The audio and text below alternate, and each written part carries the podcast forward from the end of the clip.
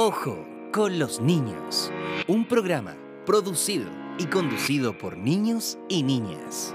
Hola, hola, hola, querido, queridísimo público, ¿cómo están? Una vez más nos encontramos en nuestro entretenido programa de conversación y juegos, Ojo con los niños. Como siempre, queremos comenzar dándole los buenos días. Buenas tardes o buenas noches, porque nunca sabremos en qué momento nos van a escuchar. Les damos la más cordial bienvenida a nuestro episodio número 11. 11 capítulos, o sea, ya son 11 personas las que han aceptado venir. Así es, ya llevamos 11 invitados, invitadas e invitades que han aceptado jugar y responder preguntas que hacemos nosotros y nosotras como estudiantes de curso. Queridísimo público, queremos contarles quién nos acompaña en el capítulo de hoy. Ella es una de las diputadas más jóvenes que hay en la Cámara Baja, siendo electa con solo 25 años de edad. Es estudiante de Derecho de la Universidad de Chile y militante del Partido Comunes. Fue la primera presidenta transgénero de la Federación de Estudiantes de la Universidad de Chile en 2019. Bisnieta del ex comandante en jefe del ejército René Snyder. ¿Ya adivinaron quién es? Sí, recibamos con un fuerte aplauso a Emilia Snyder. ¡Bravo! Bienvenida, bienvenida. Bienvenida. Bienvenida. Muchas gracias, chiquillo. Me encanta la coordinación de la presentación. Muchas, muchas gracias. Bienvenida, Muchas gracias por aceptar nuestra invitación y ser parte de este programa, que nosotros creemos que es súper divertido. Antes de comenzar con la entrevista, te queremos contar brevemente de nosotros, de nosotros y de nuestro programa. Yo soy Sebastián Quijada y este es mi segundo programa como entrevistador podcast. Soy de octavo año. Yo soy Juan Diego Quiñones y este también es mi segundo episodio. Yo soy del octavo. Y yo me presento, soy Sofía Quinal, soy de séptimo básico. Para terminar, yo soy Florencia, aunque me pueden decir Jun si gustan. Eh, soy del octavo y junto a mis compañeros estaré conduciendo este episodio. Te contamos, Emilia, que nuestro programa es patrocinado por la UNICEF y por la Defensoría de la Niñez. Cuenta con el apoyo y difusión del Servicio Local Gabriela Mistral, con el Departamento de Educación Pública y con el apoyo del Colegio José Bernardo. Nuestro programa se divide en tres partes. La primera donde cada uno de nosotros hace un par de preguntas en una ronda. La segunda parte es un juego que se llama ping pong. Cada uno de nosotros te va a decir una palabra, un nombre o un concepto y tú tienes que decir lo primero que se te venga a la cabeza. Y en la tercera parte y final te vamos a invitar a darnos un consejo como niños, niñas y jóvenes. Bien, comenzamos entonces. ¿Está preparada? Estoy preparadísima. Bien. Bien. Bien, parto yo con la ronda de preguntas. ¿Cuál es el mayor desafío al que se enfrenta en estos momentos?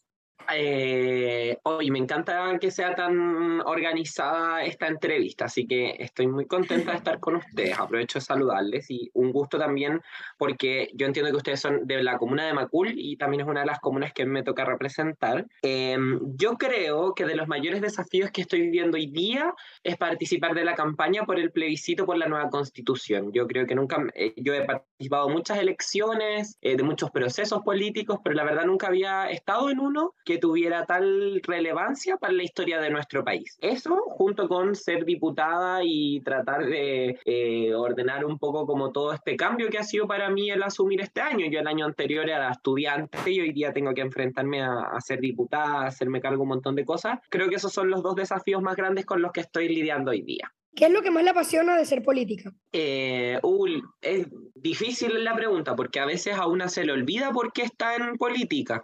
Eh, una se confunde, las peleas chicas, las peleas del día a día, eh, pero la verdad a mí lo que más me apasiona de estar en política es pensar que eh, se pueden cambiar las cosas que nos parecen injustas de este mundo. Suena algo medio idealista, pero no sé, a mí lo que me impulsó a entrar en política es ser es haber sido más chica, ser estudiante, ser adolescente y vivir distintas frustraciones, la discriminación que yo vivía por ser parte de las diversidades sexuales, las injusticias que uno se tiene que enfrentar, yo vivía sola con mi mamá y mi hermano, qué sé yo, entonces pensar que esas cosas se pueden cambiar, que se puede vivir de otra manera y que eso se hace en- de forma colectiva es lo que a mí más me apasiona de eso. Y por supuesto yo creo que en particular lo que más me apasiona hoy día es poder trabajar por, por una comunidad tan postergada como la comunidad trans de la cual yo soy parte y, y eso me tiene muy motivada porque me ha permitido conocer distintas realidades, compañeras mayores que yo, mucho mayores que yo, que lo, han pasado muy mal, pero que tienen mucha esperanza también en lo que está pasando en nuestro país.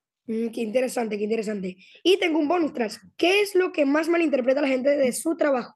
Uh, ¿qué es lo que más la gente malinterpreta de mi trabajo? Yo creo que la gente entiende poco mi trabajo. ¿Por qué? Porque vivimos en un país donde hay muy poca educación cívica. Entonces yo creo que a veces no se entiende lo que hace un diputado o diputada. Em, y, a veces también una desde el Congreso eh, tiene que ir también transformando lo que hace un diputado y diputada, adaptándolo a las necesidades de, de, la gente, ¿no? Pero yo creo que lo más complejo es eso, es dar a entender que una, por ejemplo, se hace cargo de las leyes. Eh, yo no hago lo mismo que hace un alcalde, por ejemplo, que tiene que ver con sacar la basura, el aseo, el orden en una comuna, que son cosas que le preocupan mucho a la gente eh, sino que una está trabajando en leyes que, es una cuestión más lenta, un avance más lento. Entonces, yo creo que eso es súper difícil de transmitir eh, a veces. Y, y, también eh, en ese sentido, de transmitir que una está trabajando también muy presente con las necesidades de la gente, solo que las leyes se demoran mucho. Entonces, a mí eso es algo que también me frustra en lo personal a veces, ¿no? Como decir, hoy yo quiero que las cosas avancen muy rápido, que, que hayan muchos cambios muy rápido, pero una se topa con que el Congreso tiene sus ritmos bien lentos, que una es una parte de un cuerpo que tiene 155 diputados y diputadas, entonces es difícil ponerse de acuerdo y, explicar todas esas cosas a la ciudadanía es un súper desafío, partiendo de la base de que a veces se confunden cuáles son las atribuciones que tiene un diputado, diputada, una ministra, un alcalde, etcétera, etcétera. Sí, entiendo que igual es complicado eso de la organización y todo eso.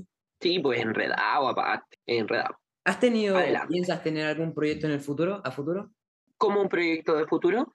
O sea, que algo más de la campaña eh, tengas otro. ¿O, ¿O, has pensado en otro? Tener otro cargo uh, es algo que es difícil plantearse, porque la verdad llevo seis meses en este cargo y me quedan como tres años y medio. Entonces, una, yo creo que hay que ir paso a paso. Em, sí, a mí me gusta mucho lo que hago y lo que yo tengo claro es que para mí la política, la, militancia en un proyecto político de transformación es una cuestión que es parte de mi estilo de vida, parte de, lo que yo creo que, tengo que dejar en este mundo antes de que me muera, ¿no? Entonces, lo que sí yo estoy muy segura es que yo voy a militar muchos años más, si es que no toda mi vida, em, y es algo súper eh, contradictorio con el momento que vivimos. Estamos en un momento en que los partidos políticos están muy desacreditados, en que la militancia política parece no tener mucho sentido y a mí me hace mucho sentido. Entonces yo más que proyectarme en uno u otro cargo, eh, lo que puedo decir es que siempre voy a, como tengo muchas ganas de seguir en, en, esto, en la política, más allá de si me toca estar en primera línea como ahora, siendo representante o en otros espacios. Pero, pero por el momento estoy muy concentrada en ser diputada y en que estos cuatro años en verdad poder aportar a, a todas las comunas que me toca representar.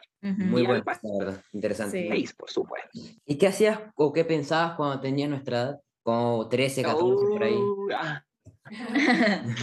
Yo creo que fui una niña, una adolescente súper frustrada, no solamente por el hecho de, de, de por ejemplo, de, de, vivir discriminación por ser trans, en ese momento yo no había hecho mi transición, pero efectivamente no ocultaba mucho quién era, eh, ¿no? Entonces, em, eso también traía ciertas discriminaciones. Yo lo, lo, pasé más o menos cuando era adolescente por otros motivos, cosas familiares, carencias. Me costó harto encauzar la rabia que sentía a veces, como la depre. Yo creo que me costó hasta la universidad. Entonces, yo creo que sentía muy pesadas a su edad las injusticias como, o las cosas que me pasaban. Eh, y con el tiempo fui dándole como una forma eh, a eso, que fue como meterme en política, por ejemplo, como yo no quiero que la gente viva, más gente viva en justicia y meterme en eso. Cambios como el que estamos viviendo hoy día, por ejemplo. Y hoy día para mí es un honor seguir como aportando desde donde me toca que ese proceso de cambio siga abierto. Claro, lo de la depresión es muy muy, así como que muy frustrante, la persona no sabe qué hacer o en qué pensar.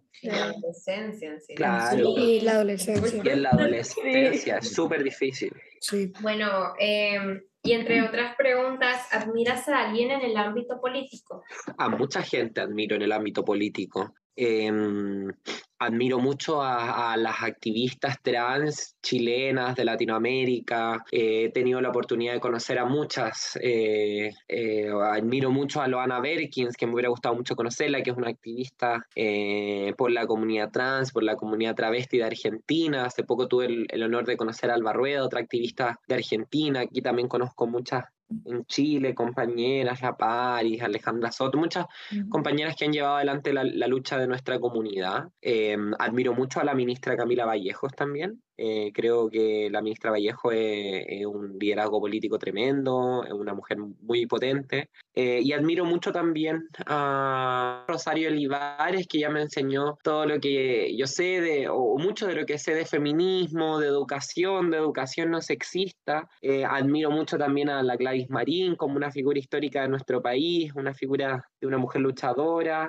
Em, y en general, eh, yo siento harta admiración por la gente con la que trabajo hoy día, por mi equipo, por mis compañeras y compañeros de coalición. Eh, yo, soy, yo trato de ser bien humilde, así que admiro arte y trato de tomar lo bueno de, de, gente a la que uno admira y aprender de los errores y todo, como soy bien, bien observadora en ese sentido. Bueno, ya tenemos muchos nombres que buscar en la casa. Exactamente. Y fuera del ámbito político y de tu trabajo, ¿cuáles son tus sueños como persona? Uh,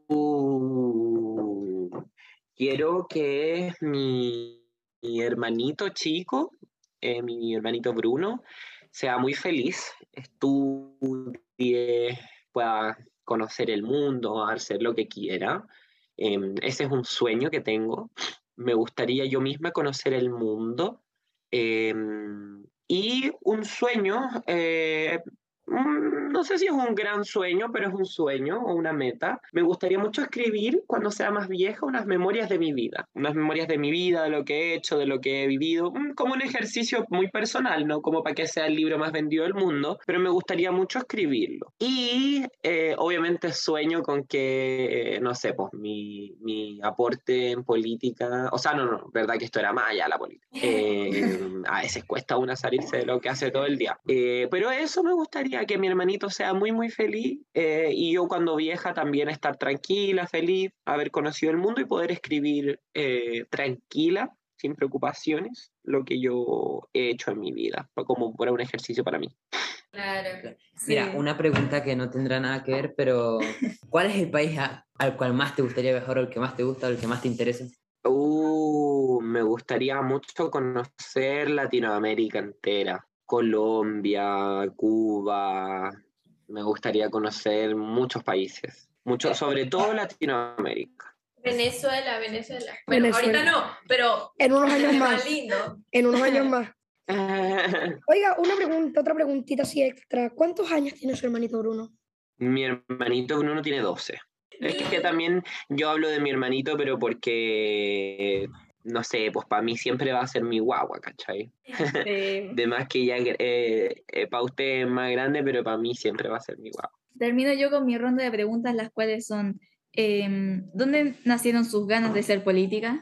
Nacieron, como les decía, en la adolescencia. De decir que, lo que les decía, de que en verdad eh, me frustraba mucho como la injusticia y a querer que cambien las cosas y me metí en política por eso me metí en política por eso y por el movimiento estudiantil, fíjate, porque a mí me tocó vivir el 2011 en la media, el año como más brígido de la movilización por la educación pública gratuita y de calidad. Me tocó ser dirigente por las movilizaciones feministas por la educación no sexista en 2018. En todo ese contexto como que yo encaucé la rabia que sentía, la pena, la frustración que sentía por muchas cosas em, y lo vertí en, en, en, una cuestión constructiva como puede ser eh, estar en política. Así que de ahí vienen mi, mis ganas de, la, de, de estar en política. Está bueno, está bueno. Eh, la segunda pregunta es que si en algún momento pensó que llegaría hasta donde está en este momento. Que si llegaría donde... Uh, em, no, nunca lo pensé. Nunca lo pensé, sobre todo cuando era más pequeña y, y no sé, me, me, estaba más aproblemada, tenía una serie de situaciones que me, me atormentaban harto y, yo no, no, tenía mucha confianza en mi futuro. Em, así que estoy muy agradecida de las oportunidades que he tenido, estoy muy eh, agradecida de mí misma de haberlas aprovechado, em, pero no, nunca pensé que iba a ser diputada. Ah, nunca pensé que iba a ser tan joven diputada sobre Bueno, no la conocemos mucho, pero estamos muy orgullosos de lo que ha logrado sí, Sí, es admirable todo lo que ha logrado. Lindas, muchas gracias. Bueno. Muchas, muchas gracias. Bueno, ahora la última pregunta que solo si quiere responderla Y es que, ¿qué es lo peor que le han dicho por ser transgénero? Muchas cosas. Me, me mm, Es creo que es una pregunta súper importante la que hacen. No, no, no, creo que es una pregunta súper importante porque eh, no hay que callarse y hay que visibilizar la discriminación que se vive y yo creo que es un tema importante. A mí me pasa por ser no solamente una persona trans, sino una persona trans en política, muy expuesta. Y, y, y todas las personas trans que estamos como en el, en el, en el espacio público, la Daniela Vega, que es actriz, etcétera, recibimos mucho odio. A mí me ha tocado que me hagan caricaturas muy feas. Yo creo que esas son las cosas que más me han molestado, como cuando me dibujan como, no sé, haciendo cosas, no sé, me dibujan con mala intención, eso me molesta mucho. Eh, y me molesta eh, sobre todo cuando, porque, y esto, esto es realmente lo que más me, me molesta de, de- ah, respondiendo a tu pregunta, que esas cosas, los comentarios horribles que me pueden poner en redes sociales, dibujos, etcétera, los ve mi hermano pequeño. Y eso es lo que a mí más me duele, porque a él le duele mucho. A él le duele mucho. Yo estoy más grande, eh, ya lo superé, pero yo creo que el momento en el... O sea, no lo superé, pero estoy más grande y, y estoy más confiada en mí misma, tengo una red, más, tengo más herramientas para abordarlo. Pero estas cosas no deberían pasar, no hay que naturalizarlas. A mí me pasó el 2018, cuando yo recién partí siendo dirigente estudiantil, que publicaron mi nombre anterior, digamos, mi nombre, que ya no es mi nombre legal, yo hice todo el proceso de cambio de nombre, etcétera lo divulgaron en redes sociales. Y a mí eso me, me dio mucha pena y me hizo sentir que yo era la que se tenía que retirar de la política, del espacio público, que tenía que esconderme. Y eso está muy mal, porque con esa discriminación lo que hacen es que las mujeres, las diversidades sexuales, nos fallamos para la casa nomás, de la Claro. política o del arte o de lo que sea que estemos haciendo. Así que Igual muchas gracias por preguntarlo porque es algo súper importante visibilizar. Gracias por responder. Oh, sí. Eh, no, eh, nos esperamos la verdad La- respuesta. Sí, le agradecemos mucho por responder la pregunta porque igual es fuerte, ¿no? Igual Sí, debe ser claro. muy Sí, duro, debe ser duro. Claro. muchas gracias a ustedes, queridos. Bueno, cada quien tiene sus propias batallas. Y Muchas gracias a ustedes por preguntarlo también. Y muchas gracias. Eso Ahora mismo. queremos invitarte a un juego que se llama el juego del ping pong. No sé si te acuerdas un poco de cuando te lo comentamos. Ajá. Bueno, recuerda que la idea es Me acuerdo perfecto cuando lo comentaron. Ah, ok, ok. Perfecto. De, acuerdo. Perfecto, perfecto. Entonces, Perfecto. ¿Qué se te viene a la mente si digo ley? Ley, uh, Congreso. La palabra corrupción. Em, uh, indeseable. ¿Qué se le Tengo que viene? decir una sola palabra, ¿cierto? Yo estaba. Sí, lo primero que se le viene. Ya, perfecto, perfecto, perfecto. ¿Qué se le viene a la mente si le digo Latinoamérica? Eh, unidad. Ojalá unidad en el continente. Perfecto. Muy bien. Muy Y si ahora yo le digo la ONU. Oh, ausente. ausente. Esos organismos a veces están muy ausentes de las situaciones que pasan en el mundo, sobre todo en derechos humanos. Sí. Sí, eso es verdad. Verdad, sí. Sí, verdad. Sí, verdad. sí, muy verdad. Y te atreves a hacernos el mismo juego nosotros. Tú nos dices una palabra y nosotros tenemos que responder que responderte lo primero que pensemos. Uh, Es una palabra para ya, todos, tengo una. Sí. Ya. Sí, educación. Educación. Oportunidades. ¿Ya? Ajá. Sigues tú. Em, experiencia. ¿Quién más? Ah, Futuro en la vida. Era una. ajá. No, le, le robo la palabra futuro. Muy bien, muy bien. Me queda claro entonces. Perfecto. Bien. Ahora, te invitamos a la última parte del programa, la cual sería que nos des tu consejo a nosotros en general como niños, niñas y por supuesto jóvenes. Sí, eh, mi consejo eh, va muy en la línea de lo que yo hago, de lo que yo creo. Entonces, yo creo que me gustaría dar el consejo de que la juventud, las niñeces se organicen. Eh, el movimiento estudiantil, los jóvenes y las y los jóvenes en la historia de nuestro país han cambiado las cosas, han, han luchado contra la dictadura, han recuperado la democracia, han peleado por la educación pública gratuita. Eh, no sé, nuestro presidente hoy día es un ex dirigente estudiantil, entonces en verdad yo, mi, mi consejo hoy día es que aprovechen cuando son estudiantes, cuando son jóvenes, eh, para organizarse, para involucrarse. Es un momento muy bonito en que se puede soñar con que se pueden hacer hacer las cosas distintas. Así que ese es mi consejo. Organícense en sus centros de estudiantes, en el colegio, en la universidad, en todos lados. Ese es mi, mi consejo. Eh, sí, bueno, sí, igual ese tema de la educación aquí es, es complicado porque eso de la educación gratis y todo eso, siempre por eso también se hicieron muchas protestas y eso. Claro, y no, y no solamente en la educación. Si hay algo que a ustedes como generación, como jóvenes les molesta, organícense para cambiarlo. Ese es mi consejo, en verdad, más allá de la Sí. educación. A mi generación Claro, le la tocó muy, muy marcado por la educación. Claro, la verdad, Sí. pero hay veces que a veces los- las personas no razonan muy bien lo que dicen y se pueden dejar hacen. llevar por la opinión de Claro, otros. Claro. Claro, muy bien. claro, claro. Debido a esto, agradecemos mucho tu participación y el interés por colaborar con nosotros en este podcast. Muchas gracias por darte un tiempo entre tantas cosas que haces en un contexto político tan movido como el día de hoy. Y ojalá nos podamos volver a ver y que nos consideren las propuestas que vengan en el Congreso. Claro. Eso. Por supuesto, queridos y queridas. Fue un gusto para mí conversar con ustedes este ratito. Bien. Muy bien. Y esperamos a los que nos estén escuchando también les guste este episodio y que hayan aprendido algo nuevo. Y bueno, Mm. gracias. Gracias por, vez por gracias. participar, la verdad. Muchas gracias a ustedes. Hoy no sé si pueden prender la cámara para despedirnos, pero para agradecerles también y, y Claro, decirles que cualquier cosa, bueno, ustedes tienen el contacto de Daniel, que es mi jefe de gabinete, y cualquier cosa que me necesiten, aquí estamos. Eh, si yo me gusta mucho ir a conversar con estudiantes en los colegios, con los apoderados, cualquier cosa, si tienen algún problema en su, en su colegio, lo que sea, aquí estamos para escucharles. Muchas gracias. Muchas gracias. Muchas gracias. Y una Muy considerado. petición, Que estén muy ¿podrías bien, queridos, queridas. ¿Cómo? podrías enviarle un saludo a nuestras familias que nos están escuchando en todas partes del mundo. Sí, Ah, Venezuela, por Argentina, de supuesto. todo, sí. Un saludo a todas sus familias, a sus madres, a sus padres, a sus eh, amigues, a, a todas las personas.